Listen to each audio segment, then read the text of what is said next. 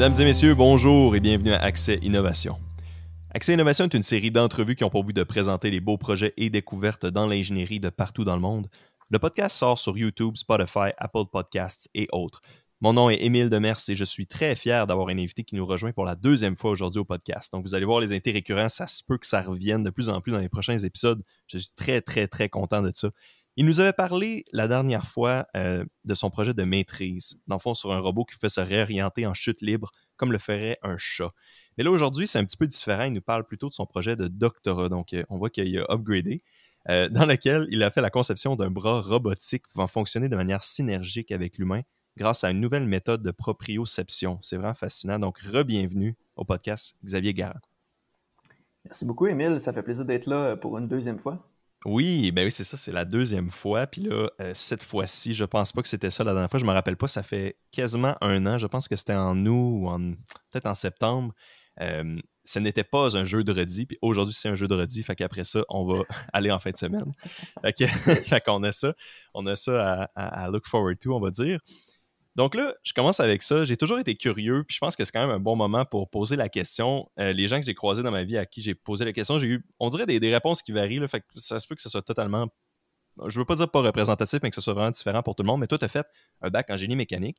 Ensuite, tu as fait une maîtrise. Là, tu fais ton doctorat. Fait que j'étais curieux, peut-être, est-ce que tu pourrais nous parler, c'est quoi un peu les grandes différences entre une maîtrise et un doctorat? Je sais qu'il y en a un qui a beaucoup plus d'ampleur, mais à part de ça, je sais pas vraiment comment ça marche. Ouais, moi, de la façon, je te dirais que je l'ai vécu, euh, c'est sûr que j'ai eu le même directeur dans les deux cas, fait que il y a quand même une certaine continuité, là. mais euh, la grosse, grosse différence, c'est que généralement, on considère la maîtrise comme un peu une initiation à la recherche, même si tu fais un vrai travail qui a quand même une bonne ampleur. Puis, techniquement, à la fin du doctorat, on est, considéré comme un chercheur formé, tu es capable de faire ta propre recherche à la limite, si tu voulais.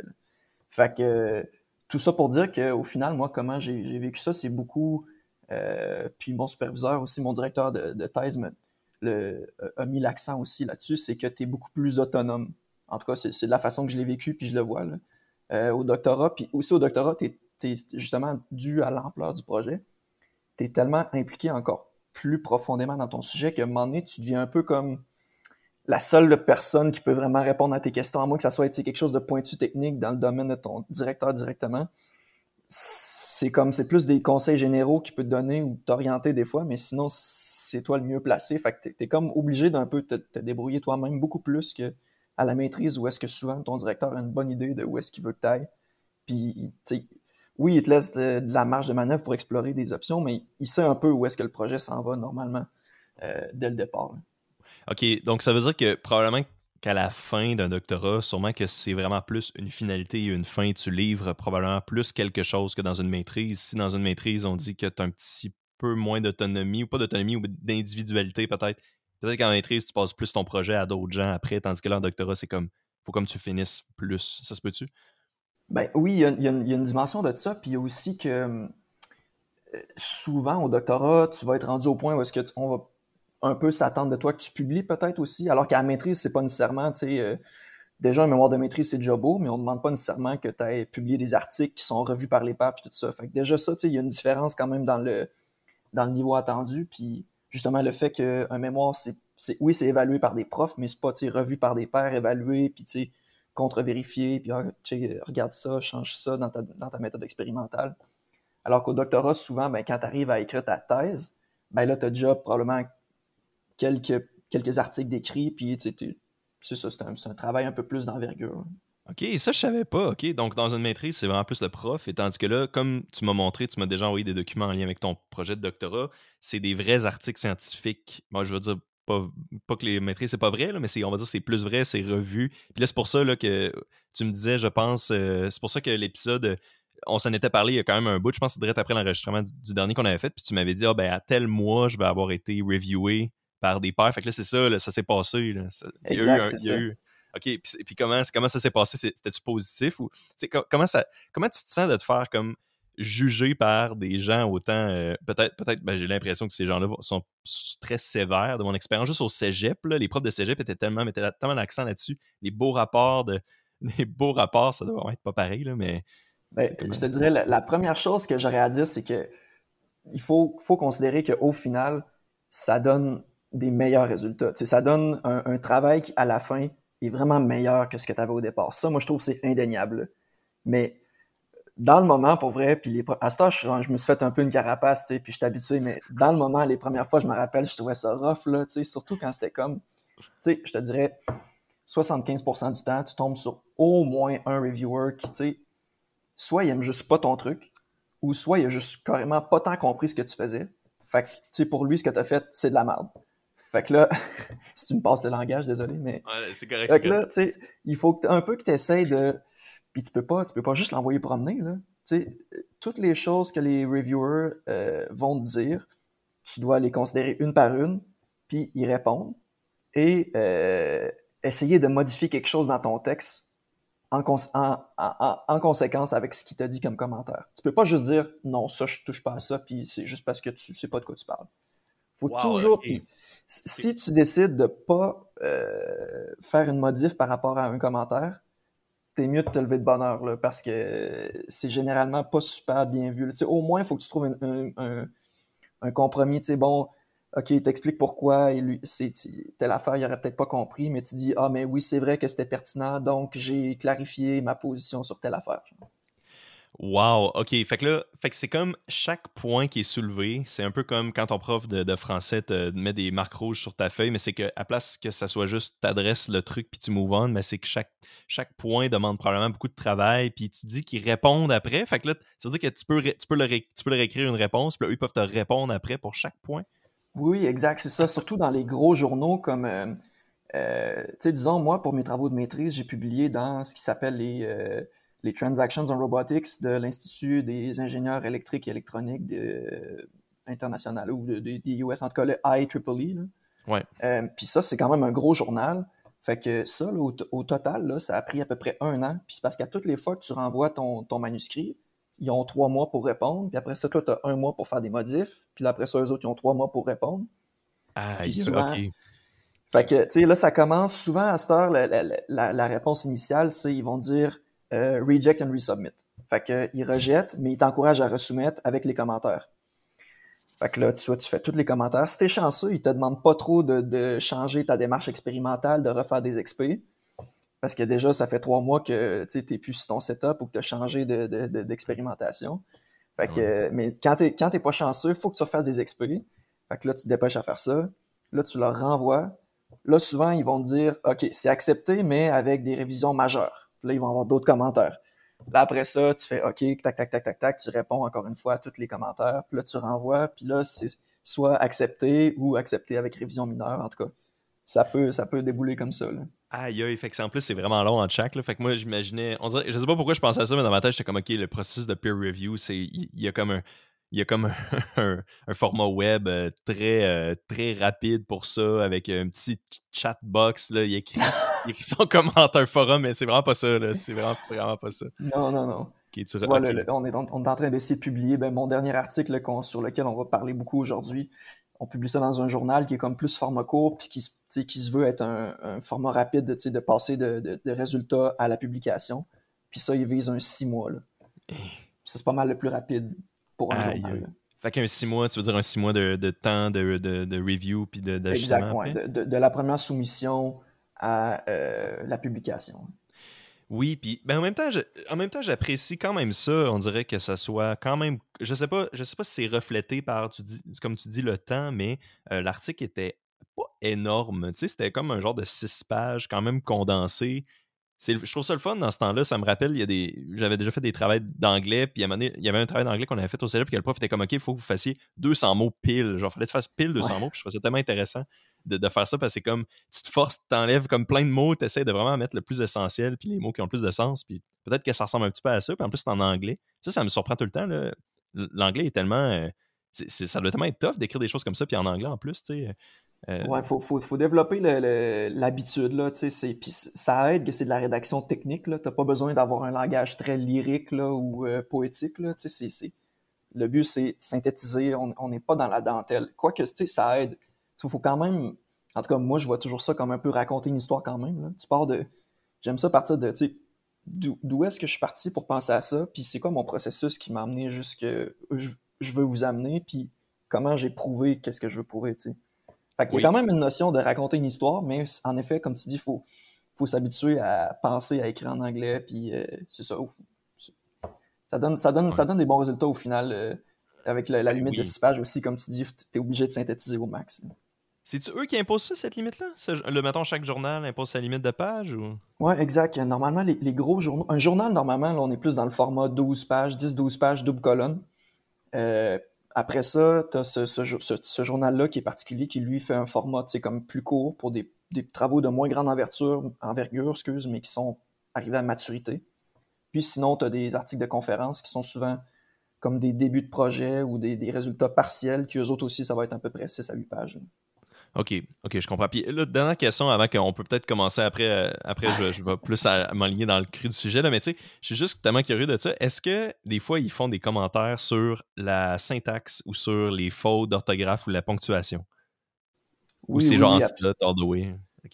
Non, mais idéalement, si tu veux avoir l'air sérieux, euh, il faut que tu essayes le plus possible d'avoir un bon niveau de langage. Tu sais, si tu es, plein de typos, plein de coquilles partout dans ton texte, même si ton travail est super bon, ça reflète mal sur ton travail. Là. Sais, on répète, c'est un peu cliché, mais le médium, c'est le message. Là. On peut pas, tu peux pas faire abstraction du médium. Il faut que tu mm-hmm. penses à ça dans, ta, dans ton, ton delivery, comme on dit en anglais. Il mm-hmm. faut que tu y penses. Là.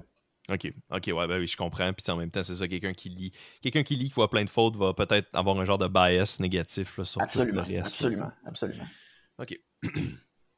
Génial. Ben, c'était vraiment intéressant comme, petite parenthèse. Puis là, ben là je, je, vais essayer de faire un genre de segue. Tu as parlé du début, de faire, de aimer ça, raconter le début de l'histoire. On peut peut-être commencer là. sais le, début du projet, de ce que moi j'ai compris, puis tu pourras peut-être me corriger si je ne me trompe pas, il y a quand même un long. Je quand même, j'aimerais ça le lire tout de suite, le, titre de ton article en anglais, dans sa manière la plus raw possible. Puis après, on pourra peut-être le décortiquer peu à peu. Fait que c'est pour ça que je l'avais écrit. Là. Euh, fait que Whole Body, Intuitive, Physical, Human Robot Interaction with Flexible Robots using Non-Collocated prio, uh, Proprioceptive Sensing. Excusez-moi. Donc vraiment, on, pourra le traduire ce mot par mot, là, mais tu sais, c'est ça, parce que chaque mot de ça a vraiment une composante ultra importante dans ton projet. Moi, ben, puis moi, ce que je veux commencer, on a eu beaucoup d'épisodes au podcast en lien avec l'aide humain-robot, la collaboration entre les deux, puis ton projet parle vraiment de cette synergie-là, ce que je trouve fascinant.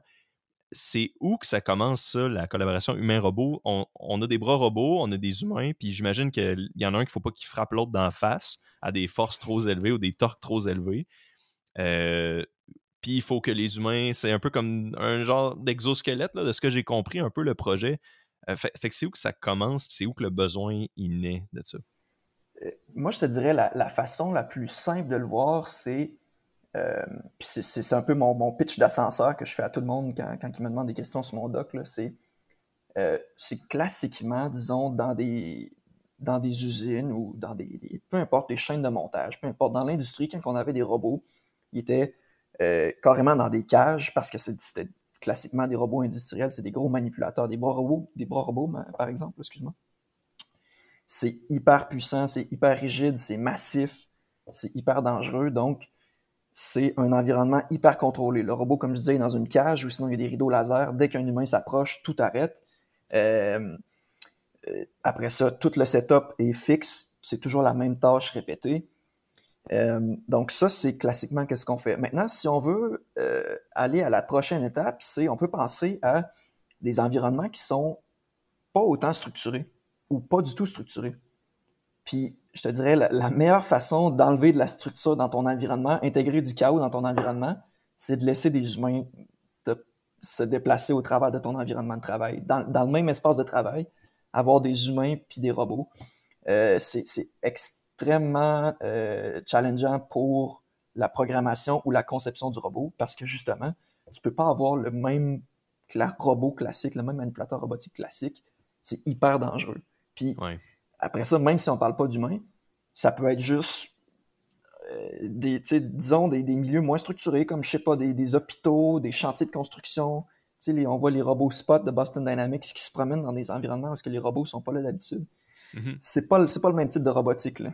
Ouais, c'est plus. Il y a plus une synergie, un petit peu moins. C'est ça. Fait que c'est pas. Euh, ce que moi j'ai vu dans le passé, c'est des robots plieurs, mettons. Là. Fait que dans une grosse cage, comme tu dit, tu as la grosse presse, tu as un bras robot qui, qui, déplace les morceaux à une vitesse qui a l'air dangereuse, là, si t'es dedans, là, mais t'es pas dedans quand il le fait. Fait que là, dans ton cas, c'est plus petit, c'est low scale, low profile, on peut dire, de ce que j'ai vu. Et ça nous aide donc à faire des tâches. Fait que c'est quand même motorisé, là, ce que tu fais. Ça, ça reste un robot, mais...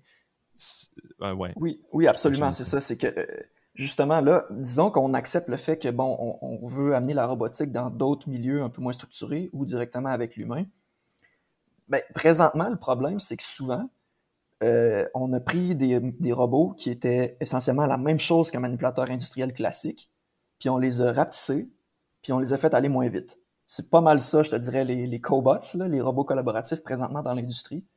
Euh, donc, tu vas quand même avoir des robots hyper rigides, puis tu vas quand même avoir des robots qui sont euh, qui sont pas réversibles. Donc, ce qu'on appelle, c'est que tu peux pas, disons, un humain, donc, je veux dire, intrinsèquement, à moins d'ajouter des sensors, des trucs de même, si tu prends l'extrémité du robot puis tu pousses dessus, tu seras pas capable de faire bouger le robot. Il y a trop des. Les, réducteurs dans les articulations sont trop gros, tu as, trop d'inertie, tu as de la friction partout. Fait qu'essentiellement, la, solution qu'on avait jusqu'à date ou qu'on utilise, puis que beaucoup de gens utilisent, c'est juste de prendre des robots qui ont des moins gros payloads, qui sont plus petits, puis qui vont moins vite. Fait que là, OK, ça, c'est plus sécuritaire, ça, parce que c'est moins lourd, moins d'inertie. Puis là, comme tu dis, puis je pense que c'est quand même important pour plus tard le, fait que ce soit euh, non réversible, que tu peux pas le pousser parce que dans ton cas, je sais pas c'est quel, euh, je, sais pas si c'est reflété, je sais pas si c'est non collocated, non en, français on avait non. Ouais, ça, c'est quoi que ça reflète déjà ce mot-là? C'est-tu justement par rapport à ça ou c'est par rapport à autre chose? Non, non collocalisé, ça veut dire que ben, dans ce, dans ce contexte-là, là, ça veut dire que ce que j'essaie de faire, c'est de euh, que les, euh, la proprioception du robot, donc sa façon de se, de se repérer dans l'espace, soit pas localisée avec les actionneurs. Donc, au lieu d'utiliser seulement la position des actionneurs pour dire voici, tu es là dans l'espace, euh, je veux délocaliser cette proprioception-là pour l'amener ailleurs. Donc, ça, ça, saute quelques étapes, là, mais. Ouais, ouais, je vais un peu vite. C'est vers là, là qu'on s'en va. Là. On, va voir plus tard euh, pourquoi c'est pertinent. OK, fait que là, je peux peut-être te laisser terminer d'abord, excuse-moi, où c'est que tu t'en allais avec ça? Fait, que là, on a passé des gros robots, on a rapetissé ensuite à quelque chose qui était moins d'inertie, moins lourd. Et puis, après ça, ça, s'en va où? Ça s'en va vers ton projet? Il y a peut-être autre chose? Ouais, ouais. en fait, c'est ça, c'est que on a un gros problème, c'est que, euh, essentiellement, si on veut un robot plus sécuritaire, euh, on n'a comme pas le choix, dans le paradigme actuel de, design de robots, de faire des compromis sur la performance. Parce que euh, on veut généralement pour des tâches robotiques un robot qui est précis, qui va être rapide, qui va, qui va être performant en général. Mais pour être sécuritaire avec des humains, il faut, par exemple, avoir pas beaucoup de masse, puis peut-être même être un peu souple pour, tu sais, s'il y a des impacts, ben ça va faire moins mal, puis ou ça va juste être pas, dangereux si on est assez flexible. tu sais. Fait que euh, il y a cette espèce d'enjeu-là de la rigidité du robot qui est, euh, qui est important. Puis, comme je disais, c'est un petit peu difficile à réconcilier parce que présentement, la façon qu'on conçoit des robots, c'est la position des moteurs qui va te dire, avec une hypothèse de corps rigide, tu fais les mathématiques de ça, puis ça dit, OK, mon robot, il est ici dans l'espace.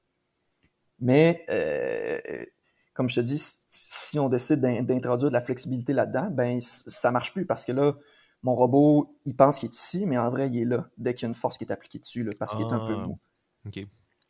c'est un peu ça l'idée que je voulais dire, c'est que si, euh, admettons, tu es capable de trouver une façon de changer la, la, proprioception du robot pour dire, je me base plus uniquement sur la position de ses actionnaires avec des hypothèses de corps rigides, pour trouver où est-ce qu'il est réellement dans l'espace, ben, je peux avoir une méthode délocalisée, donc non colocalisée avec les mm. actionnaires, qui va me mm. dire euh, non, tu n'es pas, pas ici, en réalité, tu es vraiment plus bas parce que tu es en train d'être déformé par la charge utile que tu soulèves ou par un humain qui pèse sur, sur l'effecteur, l'organe terminal. Fait que, dans le fond, ce que tu fais, c'est que tu, tu rends, ajoutes des éléments vraiment. Ben là, les, les membrures sont peut-être un petit peu plus petites, mais tu ajoutes un membre ce que j'ai cru comprendre un membre qui est comme parallèle à tout ça, qui est comme un peu secondaire à tout ça, qui fait juste mesurer finalement. je pense que tu l'appelais le measuring arm, j'ai envie de dire. Oui, exact, c'est ça. Euh, une espèce de bras de mesure. Euh, pour ceux qui sont euh, un peu dans l'industrie, peut-être un analogue qui, auquel on peut penser, c'est les espèces de bras de mesure pharo puis des trucs comme ça. Euh, les bras de métrologie, c'est comme si on avait un peu mis un bras de métrologie sur un robot à sa base, puis qu'on avait attaché la, sonde à l'organe terminal du robot. Puis, euh, une autre façon de le voir aussi, peut-être pour le plus grand public, puis encore là, il faut être un peu tech, mais c'est comme si on avait mis, c'est pas ça, mais c'est comme si on avait mis un exosquelette au bras robotique.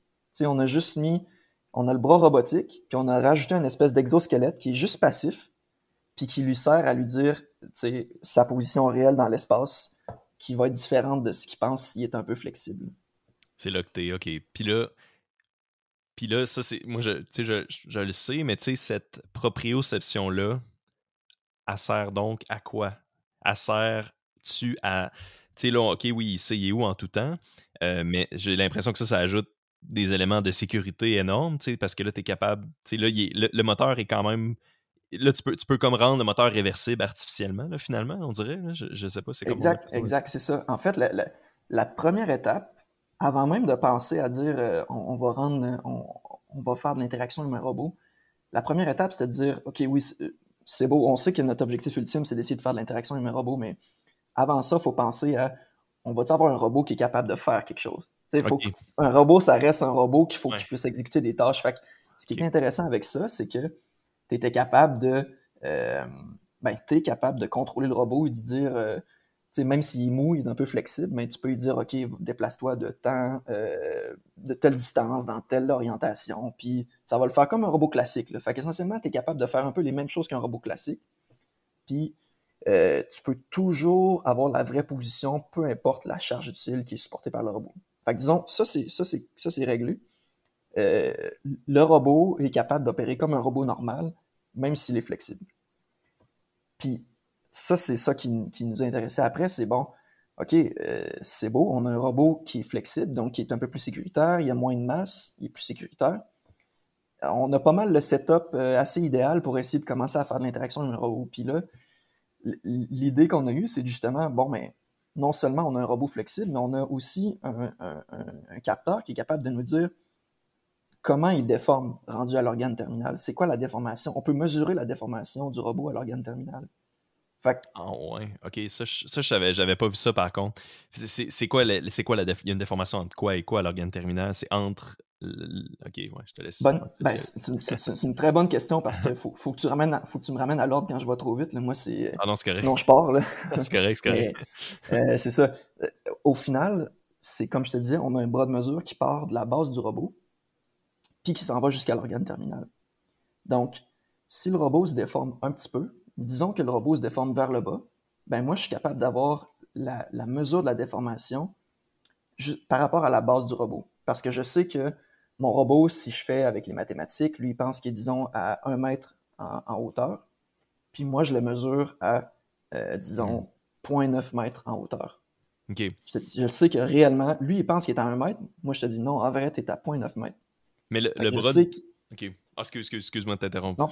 Il y a un petit délai. Je faisais un petit délai dans, dans les, les, trucs. Mais là, je, me demandais juste, ce bras de mesure-là, donc, il doit être ultra rigide, ça veut dire? C'est lui, c'est comme la référence. Ouais, ouais, ouais.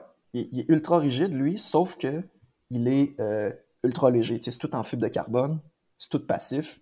Je pense que le bras de mesure au complet fait quelque chose comme 400 grammes dans, dans, le proto que j'ai. OK. Fait que, euh, c'est ça. Puis il est aussi, bien sûr, ça, c'est un peu une astuce qu'on a eue. Euh, c'est-à-dire que le bras de mesure, il est redondant cinématiquement. Ça, je ne veux pas trop entrer dans le jargon, mais ce que ça veut dire, c'est que, euh, disons que je fixe la base, puis je fixe l'organe terminal du, bras de mesure dans deux points dans l'espace. Entre les deux, je suis quand même capable de bouger les, membrures du bras du bras de mesure, même si les deux points sont fixes. Donc, tu as comme. Euh, la manière, je l'avais je m'étais déjà fait expliquer, c'est aussi. Une autre manière, je pense, de le voir, c'est que tu as, plusieurs manières de te rendre à ton objectif au final. ok, c'est que tes membrures peuvent bouger de manière différente pour aller au même point. Des fois, je, pense que ça peut être problématique. des fois, on parle dans cette notion-là de, de, singularité, je pense, ou de points qu'ils ne peuvent pas atteindre, ou de points qu'une fois qu'ils atteignent, ils sont pognés. Ouais. avec ça, ça doit, ça doit acheter quand même la complexité au projet d'avoir des redondances comme ça parce que tu dois sûrement t'assurer que ça peut pas arriver ou que ça arrive dans pas beaucoup de cas ou je sais pas. Mais en fait, oui, il y avait un petit. Mais c'était. Fallait y penser, parce qu'il y a toutes les questions d'interférence, puis justement, tu dis si le, bras de mesure il tombe en singularité, euh, je vais être dans le trouble. Puis s'il essaie, comme je disais, d'interférer avec le, bras robotique lui-même, je vais être dans le trouble. Puis c'était justement l'astuce, c'était d'utiliser la redondance cinématique pour éviter ces problèmes-là. Parce que puisqu'on a plus de membres, ça devient un peu, je dirais, l'objectif, euh, disons, ou l'inspiration, c'était un peu comme faire, comme si c'était une chaîne, tout simplement. Tu sais, t'imagines une, chaîne, littéralement une chaîne en métal, ben, à pendouille, puis tu sais, elle, elle, sera jamais comme bloquée mécaniquement parce qu'elle est comme dans une singularité, mm-hmm. puis euh, est comme elle est mobile, tu sais. Si un humain qui met sa main entre le robot puis le bras de mesure, ou entre le robot puis une espèce de chaîne, ben, ça va juste se conformer, ça va être mou, ça fera pas mal, tu sais. Ouais. C'était un peu ça l'idée d'avoir de la redondance cinématique. C'était pour dire, bon, mais à la limite, le bras de mesure va se comporter comme une espèce de câble ou comme une chaîne. Puis ça sera pas pire que quand les, gens mettent euh, de l'instrumentation sur l'organe terminal du bras robotique, puis qu'on a des, câbles qui courent le long du robot ou des trucs comme ça. Ayant, ayant vu un peu le prototype et ça en action, je me, je me serais jamais imaginé que c'était flexible à un point qu'on pourrait justement se mettre la main entre le bras de mesure puis le bras flexible. C'est quand même hot, pareil. Je vais, je vais me prendre une note euh, de, de, mettre une image, euh, image du, du prototype pour que les gens. Te fournirai le, je te fournirai le vidéo pour le, premier article qu'on a publié. On a, je l'illustre un peu dans, dans le vidéo. OK, parfait, merci beaucoup. Euh, il y, a aussi, il y a un autre terme qu'on avait dans le, dans On commence à quand même bien progresser dans le titre qu'on avait. Fait que là, on avait. on peut peut-être y aller mot par mot pour ce qui manquait. On avait whole body. Là, le whole body, je, je l'avais pas noté, mais je, je, me, je sais pas quoi, je me rappelle pas à quoi il sert. C'est quoi qui reflète ça, le whole body, le body du robot? Ouais, c'est ça. Ce qui, ce qui, est intéressant, c'est que souvent, présentement, dans les solutions conventionnelles d'interaction humain-robot, on va avoir des solutions des fois logicielles ou disons euh, avec des sensors supplémentaires pour interagir, permettre l'interaction humain-robot. Fait que disons, euh, mettons un robot UR, qui sont les, espèces de cobots, les robots collaboratifs les plus communs. On peut lui mettre, par exemple, un, capteur de force à l'organe terminal, puis ça, ça va te permettre de mesurer la force que l'humain produit, puis ça va, ça va pouvoir lui dire, bon, ben, si je force par là, ben, le robot déplace-toi par là, puis des trucs comme ça. Le problème, ça, c'est que souvent, ça limite l'interaction à un seul point, puis c'est à l'organe terminal. Fait que, ce qui est intéressant, ben, c'est-à-dire, c'est intéressant de trouver une méthode qui va te permettre d'interagir comme tu le ferais, disons, avec un, collègue de travail. Tu sais, tu lui dis, euh, je sais pas, moi, tu veux lui montrer comment faire une tâche. Ah, tu sais, place ton bras comme ça, puis tu vas aller, tu vas aller prendre tu sais, une main là, une autre main ailleurs. Tu vas lui dire, tu sais, place-toi comme ça. Tu vas le guider plus intuitivement. Fait que c'est beaucoup plus. Ça fait une interaction qui est plus intéressante pour lui-même, ça offre plus de solutions que de juste avoir à l'organe terminal, disons, une poignée pour dire bouge par là, bouge par là, avance, recule. Ouais, ou de la, flexibilité aussi, justement, ça donne plein de possibilités. Puis c'est le fun d'avoir la flexibilité. Ça reflète un peu en même temps la flexibilité que tu sais comme une chaîne ou comme le, ben, la flexibilité des membrures. Puis moi, ce que je pense aussi, c'est quand, quand tu disais le, collègue, je, pensais, j'étais jusqu'à de penser à quand tu essaies de parler à quelqu'un, puis tu sais, tu vas pas. C'est un peu différent, là, mais tu vas pas nécessairement essayer du, du poker la tête là, si tu veux lui parler. C'est comme si, tu sais, ton système, imagine si ton, le bras robot des fois, il y a des, les senseurs, c'est limité. Puis toi, dans ton cas, c'est ça qui est intéressant. Euh, des senseurs, des fois, c'est limité. Fait que tu dois comme passer ta main devant l'œil, euh, devant son œil pour qu'il ait ton attention. Mais là, c'est pas ça. Là, tu peux littéralement le poker n'importe où. Puis t'es capable de l'arrêter, j'ai l'impression, quand même. Exact, c'est ça. Euh. Puis ce qui est intéressant, c'est que c'est pas juste non plus.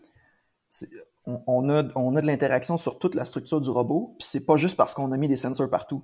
C'est juste qu'on mesure la déformation à l'extrémité parce que c'est un robot sériel, mécaniquement, si j'appuie, même si j'appuie à la base du robot ou que j'appuie sur la membrure proximale, donc la membrure qui est la plus proche de la base, ça génère quand même une déformation à l'autre bout. Hmm. Toute, la, toute la chaîne du bras robotique, si je pèse dans le bas, mais tout le bras, il va bouger par là. Fait que même peu importe où j'appuie sur la structure du robot, mécaniquement, ça génère une déformation à l'effecteur, puis l'effecteur ou l'organe terminal, puis ça, on peut le mesurer avec notre, notre, notre capteur, puis on est capable de justement comprendre l'intention de l'utilisateur de cette façon-là. C'est génial. On a, on a comme quasiment tout fait le titre. Il y avait l'intuitif. Il restait pas mal juste l'intuitif, puis il y a un autre mot que je regardais pour la fin. L'intuitif, je pense qu'on a déjà fait le tour pas mal. C'est juste que je pense que la manière, la flexibilité avec laquelle c'est offert, c'est-tu juste ça, l'intuitif? Il y a d'autres choses? L'intuitif, il y a aussi toute la dimension de. Il faut pas que. Ah, je pense que la meilleure façon de le résumer, c'est qu'il faudrait pas que tu sois un spécialiste de ce robot-là pour pouvoir l'utiliser en interaction humain-robot. Puis, il y a toute la dimension, comme je te disais, de pouvoir, pouvoir toucher partout sur le robot, c'est une chose. Une autre chose, c'est aussi qu'il n'y ait pas des, gros délais dans l'interaction. Tu sais, essaies, tu dis, tu forces par là, puis ça prend comme 0.5 secondes avant que le robot bouge. Ça, généralement, les gens vont trouver ça contre-intuitif. Ben oui. Puis une autre chose aussi, c'est la, la, magnitude, la grandeur des forces que tu dois appliquer pour générer un certain mouvement. S'il faut que tu génères, il faut, faut, que tu forces vraiment fort pour générer des, des vitesses pas très élevées, pas très intuitif. Généralement, on va essayer d'avoir quelque chose qui va qui va suivre l'humain presque un pour un, là, tu sentiras presque pas de résistance. Là. Ça, ça va être vraiment le, la panacée. Ça, c'est hot parce que dans la vidéo que j'ai vue, je sais pas, dans la vidéo que, que là, tu as parlé tantôt, je sais pas si on va pouvoir le voir, mais c'est impressionnant parce que ça, on voit que tu bouges, on peut bouger le robot en le prenant par ses membrures, puis on a le réflexe, c'est de penser justement que les moteurs sont réversibles. Le, le réflexe, c'est de penser que tout ça est très flexible puis que c'est juste des jointures qui n'ont aucun moteur dedans. Mais après, tu te rends compte que tout ça, c'est juste des sensors. Ben, c'est une manière de, faire du sensing différente qui sait qu'il doit reculer. Donc là, qui recule le moteur, qui active le moteur dans l'autre direction. C'est absolument, c'est absolument fascinant. Puis oui, c'est l'intuitivité. Tu sais. Ça rend ça plus facile à, opérer, j'imagine. Exact, c'est ça. Puis la, méthode de contrôle dans ce cas-là était hyper simple parce que tout ce qu'on disait, c'est, ah, par exemple, si, tu, si le capteur mesure une vitesse de déformation par exemple, en, Y positif de temps, ben, on dit au moteur, essaye de matcher, essaye de faire en sorte que la vitesse que tu veux produire soit de, en Y positif de temps. Fait que je fais juste dire, je prends la vitesse mesurée par le capteur, puis je demande au moteur de produire cette vitesse-là à l'organe terminal. C'est aussi simple. C'est juste ça. Est-ce qu'il y a des bugs? Est-ce qu'il peut y avoir des bugs dans lesquels il il double la vitesse, puis là, où il, il, arrête pas, puis là, ça part de contrôle, puis ça arrête jamais, ou euh, je sais pas, t'as-tu, euh, tu eu ça quand tu le testais? Euh, j'avais un problème où est-ce que, ben en fait, c'était pas un problème, c'est dans les tests initiaux que je faisais beaucoup en simulation aussi. Si, pour une raison ou une autre, tu, tu, tu, fais une erreur, puis tu essayes d'envoyer une vitesse plus élevée que ce que l'opérateur commande, là, on, devient totalement instable. Ça, ça, ça, devient comme un chien qui court après sa queue. parce que là, c'est ça, l'opérateur pousse, puis là, le bras suit pas, puis en tout cas, ça, fait n'importe quoi. Il pense que, c'est ça, il pense que ça va plus vite. Il essaie d'aller plus vite qu'il y a vraiment comme input. Fait que là, il finit juste par air de contrôle. Puis... Exact, c'est ça. Wow. au, final, la vitesse, la vitesse, en réalité, la vitesse que le manipulateur produit est toujours légèrement plus petite que ce que l'utilisateur euh, demande. OK. Il y, a, une affaire par rapport au. Euh, juste avant que je, continue, il y a une affaire par rapport aux impacts que je trouve intéressant. Euh, tu parlais de impact resistance dans ce que j'avais vu. Donc, comment ça, ça marche dans le fond? C'est-tu seulement que tu détectes les impacts puis que tu les annules ou c'est la friction interne de tous les, joints qui font que ça c'est pas assez pour starter un mouvement? Quand, mettons, il y a un impact ponctuel? Oui, ça c'est une bonne question parce que justement, euh, présentement, j'ai un reviewer qui me l'a posé aussi. Ah, wow. Euh, puis, ouais. puis, au final, non, c'est ça, c'est. Euh, présentement, on n'a pas du tout d'algo de détection de collision, des trucs comme ça. ce qu'on montrait, c'est juste que avec la structure flexible du robot, puis le schéma de contrôle actuel, si, disons, il y a un impact avec le robot, ben, le robot est robuste à ces impacts-là. C'est-à-dire le schéma de contrôle est robuste aux impacts, fait que ça va pas complètement, parce que c'est quand même un, scénario typique là, pour tester la stabilité d'un système. Tu lui donnes un bon impact, tu regardes, est-ce qu'il part, euh, est-ce qu'il part n'importe comment, là, ça, ça se pourrait, là, intuitivement, on pourrait dire, bon, mais ok, ça marche tant que l'humain tient sa main dessus puis essaye de l'amortir un peu.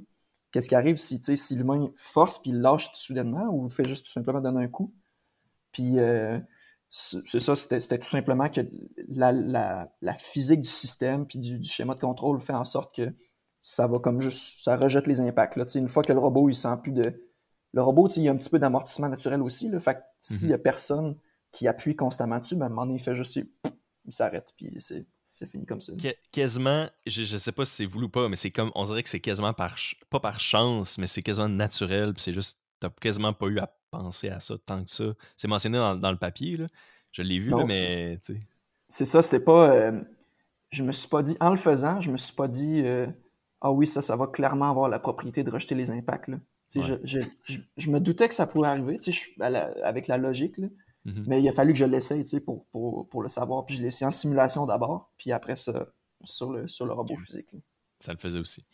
Ça, c'est une affaire qu'on pourra peut-être embarquer bientôt, la simulation aussi. Mais avant ça, on peut, je peux peut-être relire le titre maintenant que peut-être les auditeurs vont avoir un petit peu plus de compréhension de ce que c'est. Donc, Whole Body, on l'a parlé. Intuitive, donc intuitif. Physical Human Robot Interaction, OK. With Flexible, on a parlé. Robots using non-collocated proprioceptive sensing. Fait qu'il y a peut-être le dernier qui met un peu la cerise sur le gâteau, je pense, ou qui, qui, attache tout ça ensemble, le proprioceptive sensing, le senseur, la proprioception que tu m'as mentionné tantôt avant qu'on commence. Ça, c'est quoi ça? C'est-tu juste le résultat de tout ça? C'est le résultat des algorithmes euh, de calcul, la, calcul de la déflexion? Tout ça ensemble, c'est ça un peu le sensing, mais y a autre chose à ça?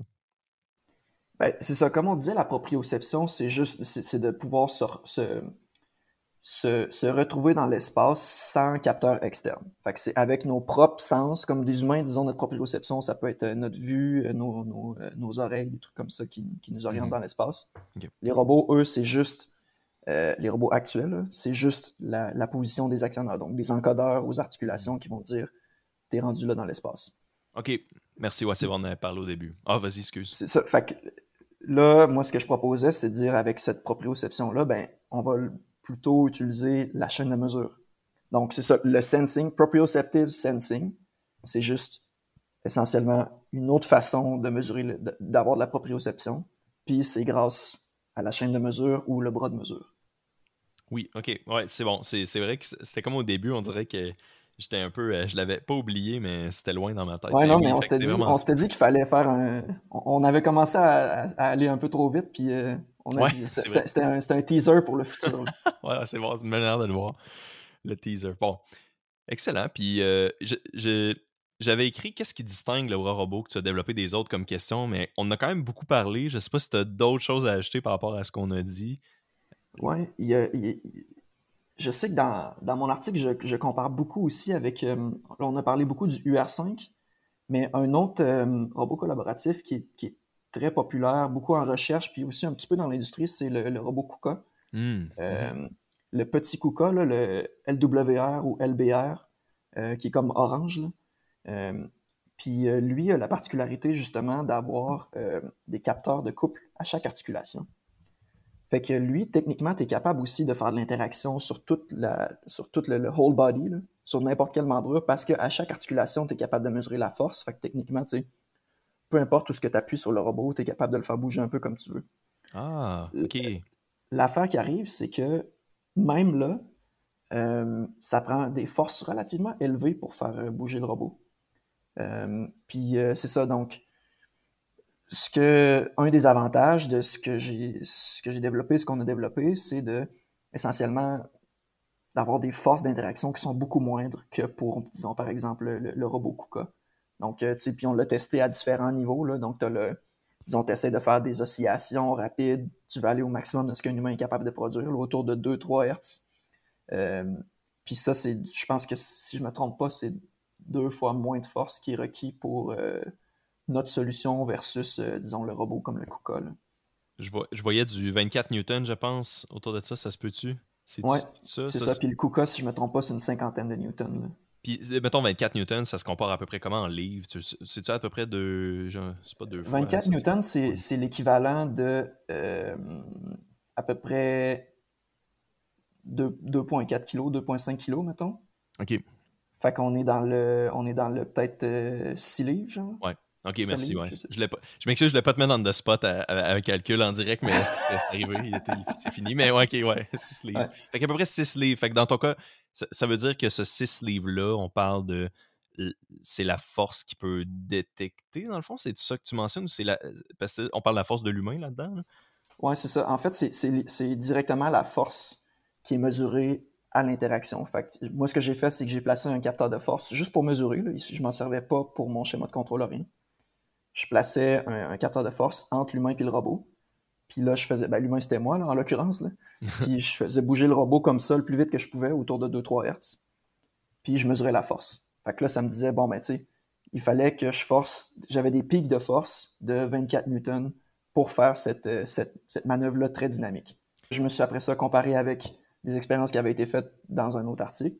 Puis, dans le fond, moi, j'ai pris la même expérience. J'ai fait exprès. Je savais que dans un autre article, il y a des gens qui avaient fait cette expérience-là.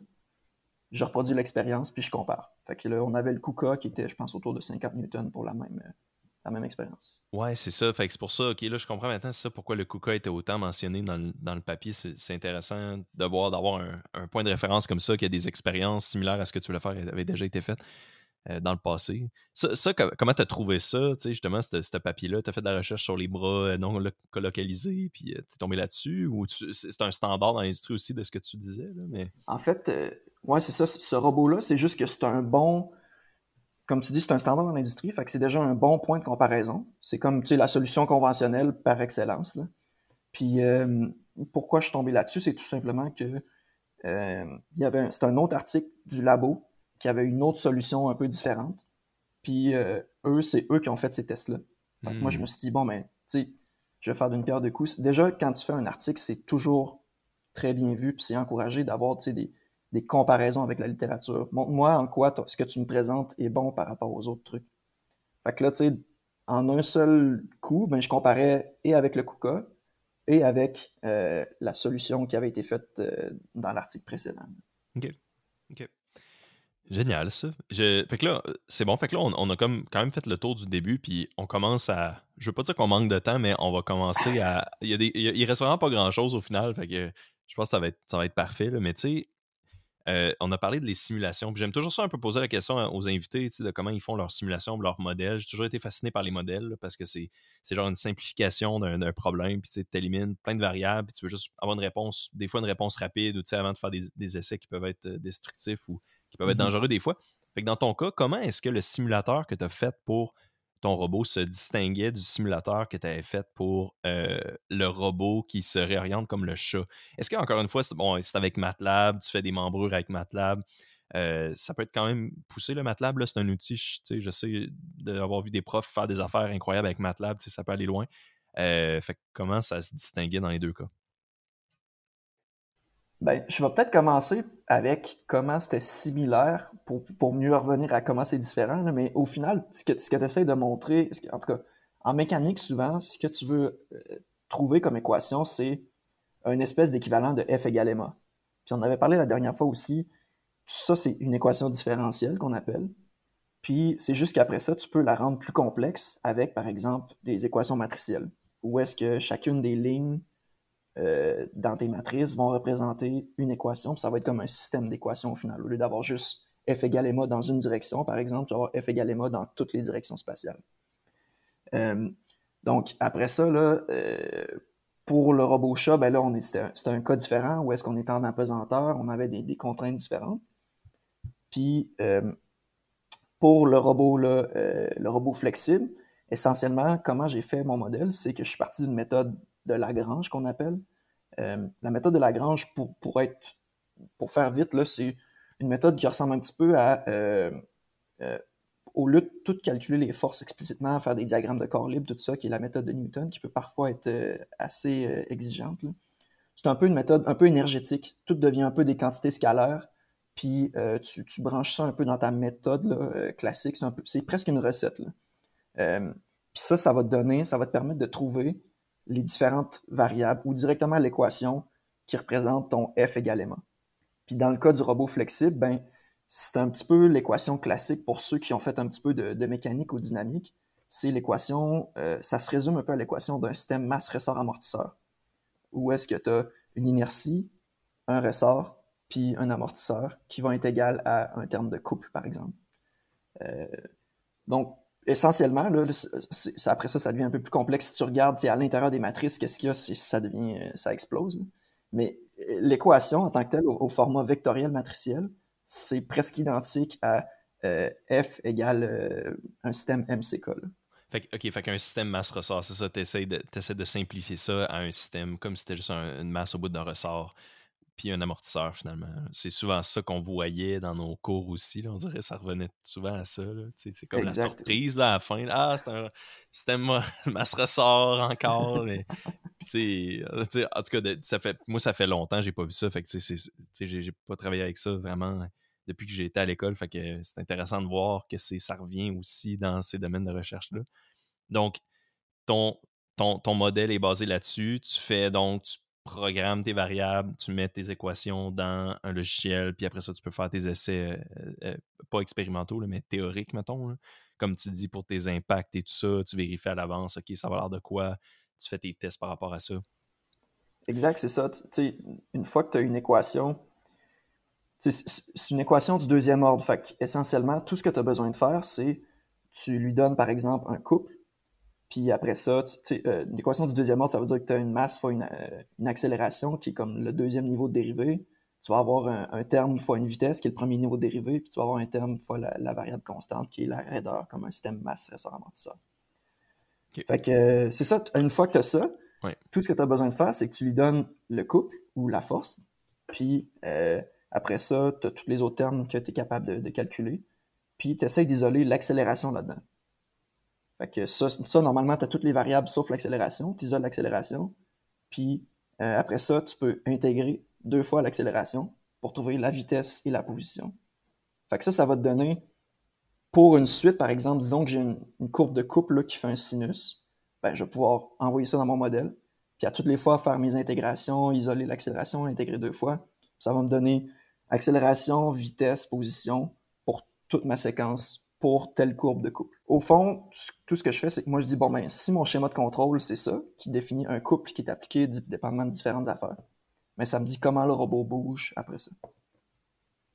J'ai l'impression que, on dirait que je suis pas sûr qu'est-ce qui vient en premier, le robot ou la simulation. On dirait que les deux fonctionnent très similairement. Est-ce que tu utilises, est-ce que tu injectes ta programmation du robot dans la simulation ou le résultat, tu bases ta simulation en premier et puis ensuite tu utilises ça pour construire ton robot au final?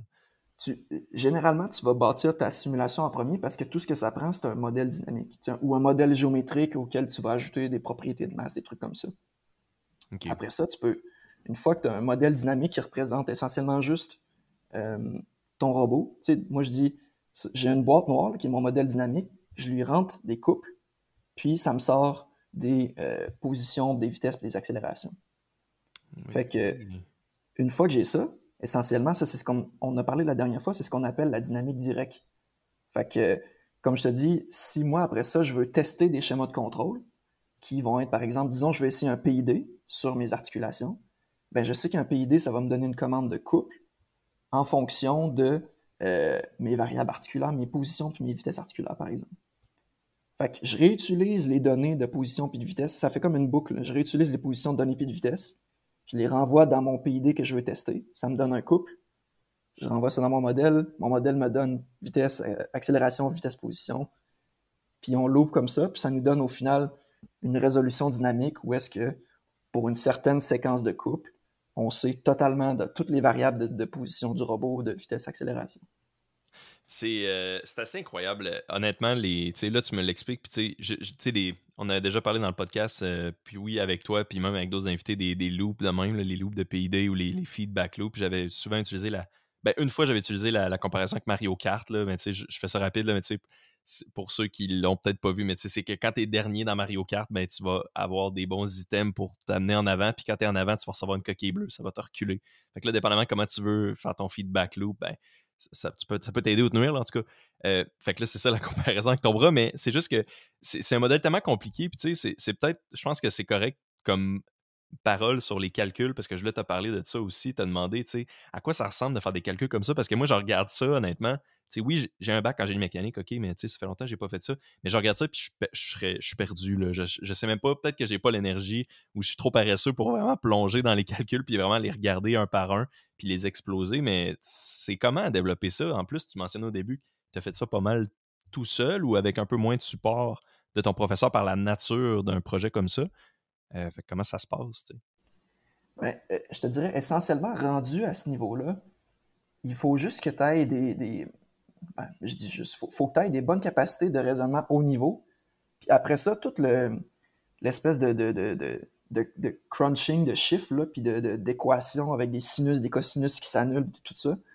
Si tu le fais un peu avec tes logiciels, tu sais, mettons, moi, souvent, je vais avoir Maple pour faire le gros calcul puis la réduction d'équations complexes, euh, pour avoir des, des équations symboliques. Puis une fois que j'ai des équations symboliques avec Maple, euh, je prends ça, puis je les envoie dans MATLAB pour, tu sais, mettons, je vais, ça va populer mes matrices. Puis dans MATLAB, là, je vais faire du calcul avec des inversions de matrices, des trucs comme ça, d'isolation, de résolution de système d'équations. Fait hmm. il faut, je te dirais, il faut surtout que tu aies la capacité d'abstraction pour dire comment je monte mon modèle, pour comment je vais arriver à ce que Maple me sorte, tu sais, mettons, c'est quoi ma matrice d'inertie? Essentiellement, Maple va me dire chaque élément de la matrice d'inertie, c'est une espèce de longue équation de même qui va dépendre, par exemple, des positions d'articulation de mon robot. Mais il faut juste que tu aies le, raisonnement un peu haut niveau de dire comment je vais arriver jusqu'à la matrice d'inertie. Puis après ça, tu dis, tu sais, je pèse sur Enter, puis je le programme de la bonne façon dans mes pôles, puis mes pôles vont me sortir euh, ouais. ça, va régler. C'est ça. Maple, euh, j'ai souvent tendance à l'oublier, mais Maple, c'est intéressant parce qu'il peut faire le heavy lifting euh, de, de formules. C'est un peu ça qu'on dirait que tu parles. oui, faut, oui toi, il faut que tu penses à ton modèle, il faut que tu saches qu'est-ce que tu veux, mais tu peux laisser Maple un peu faire des équations longues, de, des kilomètres de long, puis lui, c'est ça qu'il fait. Là.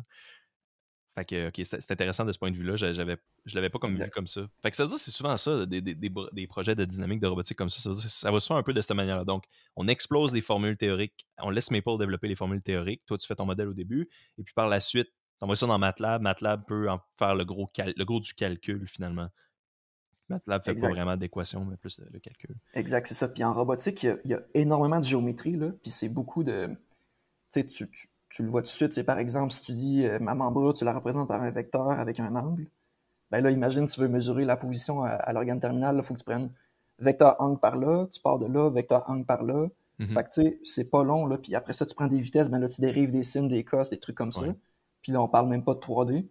Fait que, tu sais, ça, va vite, ça explose vraiment vite. Fait que souvent, ce qu'on va faire, c'est juste, tu comprends la logique, disons, vectoriellement, puis après ça, pour les, termes qui sont à l'intérieur des composantes des vecteurs, ben, c'est ça, comme tu laisses MATLAB faire la réduction de formules. Puis à la fin, tu trouves c'est quoi les éléments dans mes matrices. Puis comme je disais, tu, rendu dans MATLAB, là, tu dis OK, complète le calcul, puis réduis les, réduis les matrices, fais des inversions, fais des trucs comme ça, puis on, arrive au résultat qu'on veut. quelque chose. Après ça, c'est l'image. Euh, juste, pour le, juste pour le fun, ensuite, pour l'imager, tu faisais comment? Tu l'imageais dans MATLAB, dans le fond, ou tu l'imageais pas, puis tu faisais juste lire les, les chiffres comme un, comme un, un, méga, un ordinateur qui comprend toutes les. Comme dans, le Matrix, tu fais juste lire le green text, puis c'est c'est où, là? Mais, euh, je te dirais, la première étape, d'habitude, quand tu fais une simulation, c'est d'avoir juste des. Pas nécessairement juste des colonnes de chiffres, mais euh, de pouvoir faire des graphes de, de, de résultats. Fait que disons, tu, vas, tu, vas, tu vas faire un graphe de quelle couple, quelle séquence de couple t'as envoyé, puis tu vas montrer quelle séquence de position ça génère. Aussi simple que ça. Ça, c'est la première étape. Après ça, si tu veux vraiment euh, avoir une meilleure idée, ce qui est souvent le cas, tu as besoin de ça, tu vas te générer soit, soit tu vas utiliser un logiciel pour le représenter, ou quand c'est un cas simple, comme moi dans ma simulation, j'avais juste fait un petit robot à 2 degrés de liberté, là, fait que deux membres comme ça qui bougent un peu de même. Fait que ça, tu es capable de l'animer. Tu le sais avec ton modèle géométrique de ton robot. Tu prends tes positions, puis tu recrées les vecteurs, puis ça te montre ton petit robot qui bouge. C'est comme juste deux lignes au final. Ouais, tu es capable de faire une, animation dans MATLAB relativement simple pour mieux visualiser qu'est-ce qui se passe avec ton problème. OK. OK. Génial. Puis là, ben, c'est ça, comme j'avais mentionné tantôt, ben, on commence à aller vers la conclusion. Euh, je me demandais juste sais, simplement, j'avais deux questions. Premièrement, ben, c'est quoi un peu les faiblesses du design? Y a-tu des, des faiblesses? C'est quoi qui serait amélioré dans le futur? J'ai lu que le système ne permet pas le, ah oui, le contrôle explicite du Interaction Dynamics. Puis je savais pas qu'est-ce que ça voulait dire, fait que j'ai hâte que tu nous expliques un peu c'est quoi. Puis ensuite de ça, c'est quoi aussi le futur de ton implication dans le projet? Parce que, tu sais, oui, c'est ton doctorat, comme on a mentionné, probablement que tu vas vouloir le terminer. Euh, tu as déjà deux soumissions de fait, j'ai l'impression. Euh, comment, ça va fonctionner pour la, pour la suite? Ouais, donc euh, ça, c'est ça, tu as raison. Pour ce qui est de, la dynamique d'interaction entre l'humain et le robot, ça, c'est un point qu'on aimerait, sur lequel je travaille présentement puis qu'on aimerait améliorer, c'est que là, oui, on a un contrôle un peu, comme je te dis, un peu intuitif, c'est-à-dire que si l'humain pousse avec telle vitesse par là, ben, le robot va matcher la vitesse puis il va aller par là. La prochaine étape qui est intéressante après ça, c'est de dire, admettons que je veux que l'utilisateur ressente euh, comme s'il se déplaçait dans du pudding, puis que s'il se déplace trop loin, il va sentir comme si c'était de plus en plus raide. je, veux le ah. maintenir, je veux le maintenir à peu près à tel endroit dans l'espace, puis je veux amortir ses mouvements, puis je veux pas qu'il aille trop loin de ce point-là. Fait que c'est un peu ça qu'on entend par euh, interaction dynamics, c'est-à-dire que justement, tu vas spécifier que l'interaction, euh, disons la force que l'humain ressent à l'organe terminal quand il interagit avec le robot, va être, encore une fois, on, y revient, là, par exemple, un système masse-ressort-amortisseur. Ou est-ce que, par exemple, l'humain, tu voudrais qu'il ressente, euh, je sais pas moi, au lieu, au lieu de ressentir 5 euh, kilos, tu veux qu'il ressente 10 kilos, tu veux amortir un petit peu la dynamique, tu, veux que ça soit plus dur à bouger. Puis après ça, tu pourrais dire, tu, veux pas qu'il puisse aller trop vite non plus, fait que tu veux tu y mets un peu d'amortissement, comme je disais, tu fais comme si tu étais dans une espèce de jello ou dans le pudding. Puis tu y mets un ressort aussi pour dire, plus tu vas loin de ce point-là, plus il va falloir que tu forces fort. Jusqu'à un moment donné, tu seras juste plus capable de forcer, puis tu, vas te faire ramener. Ça, c'est hot parce que c'est ça, c'est un genre de feedback, comme un faux feedback. C'est hot. C'est comme s'il était dans le jello, mais il l'est pas vraiment. Mais c'est le feeling que ça donne. C'est Tu pourrais simuler toutes sortes de choses si tu serais vraiment craqué, mais là, ce que tu dis, c'est que tu veux comme qu'ils comprennent. Le but, ce serait juste de comprendre que là, là arrête. Là, là, revient, commence à revenir. Là ça, me fait vraiment penser, ça me fait vraiment penser pour ceux qui ont, euh, qui ont déjà joué à la PS5, la manette est assez, euh, la manette est assez intéressante. Il y a deux gâchettes sur la manette de la PS5 qui ont du, euh, un genre de contrôle comme ça. fait qu'un exemple assez simple, puis je, je, me rappelle plus comment elle fonctionne exactement, mais un exemple assez simple, c'est dans un jeu, si tu tires de l'arc à flèche, puis que tu tires ta gâchette assez loin, tu vas vraiment commencer à sentir les, la tension dans la corde de l'arc à flèche. Et puis quand tu relâches, ben là, ça repart. Mais c'est exactement ça, c'est le même principe. OK. C'est du force feedback, euh, c'est ça, c'est de l'aptique, c'est que tu, tu, tu, tu appliques, tu, tu prescris une certaine force que l'utilisateur va ressentir en fonction d'une position, d'une vitesse, d'une accélération. Wow. Il y, a un, autre exemple d'un. Plus ça, revient aux jeux vidéo encore, mais c'est parce que c'est mon seul exemple d'interaction vraiment avec ça que je connais. Mais puis celui-là est très très intéressant, vraiment plus que les manettes de PS5, je trouve. il y a un jeu sur la Switch, ok? tout le monde pas mal tout le monde a une Switch, là, fait que je pense que le monde, s'ils veulent l'essayer, ils l'essayeront. C'est un jeu qui s'appelle One to Switch. C'est plein de mini-jeux dans le jeu. Là. il y a un des mini-jeux, tu as ta manette, là, tu prends ta manette dans tes mains, tu dois deviner, il y a comment de billes dans ta manette, seulement en la déplaçant. Tu peux littéralement sentir les billes dans la manette. Je, je comprends pas comment ils font. Là. Tu sens vraiment les boules se déplacer dans la manette, mais c'est une petite manette qui est grosse de, genre 4 pouces par 2 pouces. C'est vraiment minuscule. Euh, ça, c'est vraiment un exemple fascinant pour les gens qui s'intéressent. Fait que, en tout cas, excuse, je fallait vraiment que je le mentionne parce que c'est tant l'exemple, je reviens tout le temps. Mais pour vrai, probablement que ce qu'ils font, c'est qu'ils ont des, masses vibrantes dans différents axes, puis sont capables de te faire sentir, disons, comme si une bille frappait comme ça, puis comme si une bille frappait vers le bas. OK. Puis, parce que justement, en faisant accélérer les masses, disons, dans la direction verticale, ben ça va être comme si ça avait donné un coup par en bas. Puis si ça, si ça, ça oscille dans la direction horizontale, c'est hmm. comme si ça donnait un coup. En tout cas, je présume que c'est comme ça. Puis un, exemple qui est relativement intéressant qu'on a fait au labo, euh, ben, je dis moi, j'ai jamais été impliqué là-dedans, mais ça a été fait au labo. C'était une boussole haptique. C'est-à-dire que tu avais justement une espèce de, de, petit cylindre, un petit, petit objet un peu qui a l'air de rien dans tes mains. Puis avec des masses vibrantes, avec les yeux bandés, tu étais capable de te faire guider. Tu sentais, disons, la masse qui vibrait vers l'avant, tu avançais vers l'avant. Si ça vibrait un peu vers la gauche, tu allais un peu vers la gauche. Fait qu'ils ont été capables de faire quand même des résultats concluants là, avec des gens qui étaient complètement aveugles, les, yeux, les yeux bandés. Ils se faisaient juste orienter par leur espèce de boussole haptique qui leur disait OK, ça vibre vers l'avant, j'avance, ça vibre vers la gauche, je vais à gauche. Aïe, aïe, ok, wow, c'est vraiment hot. je trouve ça le fun de, voir que tu vas programmer quelque chose comme ça pour. Ou peut-être programmer quelque chose comme ça pour le robot. Puis justement, ça m'amène un peu. Est-ce que tu veux faire cette, cette, cette haptique-là, cette interaction dynamique-là euh, pour la fin du projet ou ça s'en va où? C'est ça sur quoi je travaille présentement que j'aimerais euh, réussir à faire. Puis là, c'est sûr, pour y arriver, j'ai quelques étapes à franchir. Mais euh, à terme, là, c'est ce que j'aimerais faire. Puis une façon d'y arriver, ça va être de trouver, disons, euh, tu sais, mon robot, lui, est il est flexible. Fait que si je prends un, opérateur qui force sur le bout du robot, je peux représenter ça, encore une fois, par une espèce de ressort. Tu sais, je peux faire totalement abstraction du robot, puis dire quand le robot est à peu près dans cette position-là, quand quelqu'un pousse dessus, c'est comme s'il poussait sur un ressort avec telle constante de ressort. Fait que ça, je suis capable de trouver cette espèce de constante-là partout dans l'espace. Puis je sais pas si tu vois un peu où je m'en vais, mais de cette façon-là, le robot devient un peu comme une espèce de façon de mesurer les forces à l'effecteur. Disons que je sais la constante du ressort partout dans l'espace, puis que je mesure le déplacement. J'ai un peu, je suis capable de retrouver la force que l'utilisateur a appliquée sans même savoir, sans même avoir directement mesuré avec un capteur d'effort. Ah ouais, mais ça veut dire que, ok, parce que l'utilisateur, il va, il va pousser la, une force constante tout le long, ça veut dire, ou tu dois supposer ça ou non? On peut, mais on va avoir la force instantanée, par exemple. Tu sais, je sais que, tu sais, parce que l'équation dans un ressort, c'est la force est égale à Kx, où K est la constante de ressort, puis X, c'est le déplacement. Ah, ouais. Fait que si, si tu connais la constante de ressort, puis tu connais le déplacement, tu es capable de retrouver la force. OK, ouais, c'est vrai, parce que tu simules un ressort, finalement, c'est ça. Exact, c'est ça. c'est le principe. Tous les capteurs de couple, en fait, sont basés sur ce principe-là tu fais ah, déformer, tu fais déformer localement très très très infiniment mm. un, morceau de métal, puis tu vas avoir une façon très fine de mesurer la déformation du métal. Puis ça, tu vas être capable de retrouver la force que l'utilisateur a appliquée. Donc comme une espèce de gros capteur de force à grande échelle, si on veut. Aïe aïe, ben oui, ça peut. Il y a peut-être. C'est quoi, ça serait quoi après ça, y aurait-tu.